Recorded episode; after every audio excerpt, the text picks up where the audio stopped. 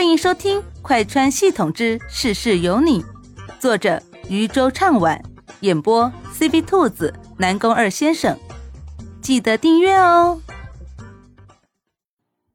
第二十五集，江慕天找上门。你居然这样想我？江慕天看着女人愤怒的脸，却觉得有些好笑。难道我不应该这么想你吗？你自己可能都演的你自己相信了吧？觉得你是爱我的。听见江慕天的话，江源气怒交加，但却找不出任何理由来反驳。江慕天也懒得听他解释，转身便离开了。虽然他很想让自己相信莫西西，相信莫西西对自己的爱，但是最终的调查结果。却还是让他失望了。那条消息确实是莫西西给江源发的。他为什么要给他发那条信息呢？是因为不爱他，还是因为什么？他有些遏制不住心中的怒气，紧捏着面前的报告，眼神越发变得寒冷。每个人都一样。不管是谁接近他，都是有目的的，但是在离开他时，却都一个个像要扔掉什么垃圾一般，恨不得立马将他甩开。为什么这么对他？为什么？凭什么这么对他？男人脸色越发的阴沉，看着面前的报告，看着照片上女孩娇美的笑颜。眼中的风暴积聚，最终露出了一抹冷笑。无所谓，既然装得很爱他，那他这辈子都必须给他装下去。在给江慕天发过那条分手短信之后，一直没有收到江慕天的消息，莫西西都有些诧异了。这人。不是一向疯得很，自己要是给他发这样的消息，他早该找上门了呀，怎么现在都没有任何消息呢？小九，你说会不会事情有变呢？经历了上一个世界的反转，他这时候是干什么都疑神疑鬼的。小九看不起他这一副没出息的模样，你担心什么？事情还没到不可收拾的地步，这人说不定就早已经放弃你了。本来人家真正爱的人也不是你，放弃你不是挺应该的吗？你这系统会不会说话？小九哼了一声。我会不会说话？难道我说的不是事实吗？你可趁早给我清醒一点！我跟你说过无数遍了，他不是上一世的江慕天。知道了，知道了。他当然知道。江慕天不再是上一世的江慕天，这一世的江慕天是男主，他要跟江源在一起，所以根本就没他什么事，他自然知道的很清楚，不会去胡思乱想些什么。但是心中还是有那么一点点的怅然若失。你可少给我多愁善感了吧，早点完成任务，下一个世界会更好。莫西西才不相信呢，什么下一个世界会更好？依照小九这尿性，他并不觉得自己下一个世界会好到哪里去。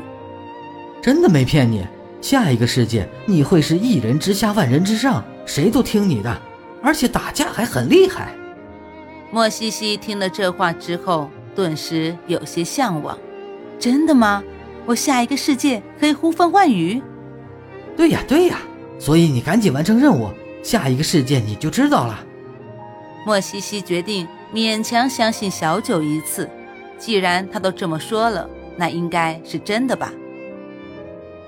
正在他幻想着下一个世界自己的身份时，门铃突然响了，他有些愣，谁会这么晚了来找他呀？现在都已经晚上八点了，难道是江慕天？不应该呀，都这么多天了，从他发完消息到现在，那个男人都没有过来找过他，应该是放弃了吧。按照小九说的，他现在应该跟江源在走剧情呢，不至于跑到这来。虽然心中奇怪，但莫西西开门时还是小心翼翼地看了一眼外面，在确定了门外的人是江慕天的时候，莫西西有些慌了。这人怎么来找我了？这个时候他不应该坚定的跟江源走剧情的吗？你怎么会到这里？看着面前的女人，江慕天神色有些晦暗不明。他一直以为莫西西是爱他的，毕竟他表现出来的一直都是这样。但是现在他才发现。自己竟然又是一个被利用的对象。他以为自己把莫西西当成替身，却不想，原来莫西西只是把他当成一个可有可无的物品而已。他从来都没有爱过他。莫西西见江慕天一直不说话，心中有些诧异：“你这是怎么了呀？”怎么突然站在门口又不说话？这样子很吓人呢。就在莫西西觉得江慕天不会回答他的问题时，就听面前男人突然说道：“你这几天有没有想我？”莫西西有些傻：“你这话是什么意思啊？难道我们不是应该分手了吗？”我已经给你发了消息的，那是我思考了这么多天得下的结论。我觉得我们不太适合。听见莫西西这话，江慕天却突然笑了起来，而莫西西却不知道江慕天的危险，还在一心一意地走着剧情。我知道你爱的人是他，所以我也不为难你们。更不会成为你们中间的负担。你也不用觉得对不起我，你跟他在一起幸福，我会祝你幸福的。听见莫西西这一大长篇大论，江慕天没有说话，倒是莫西西在心中打起了小九九。小九小九，这人怎么一直不说话呀？而且还这样看着我，我觉得。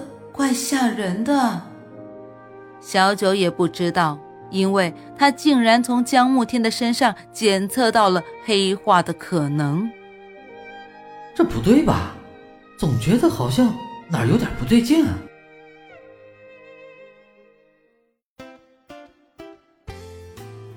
本集播讲完毕，感谢你的收听，也欢迎收听兔子的其他节目，强烈推荐。精品多人有声剧《失忆老婆哪里逃》，越听越上头哦！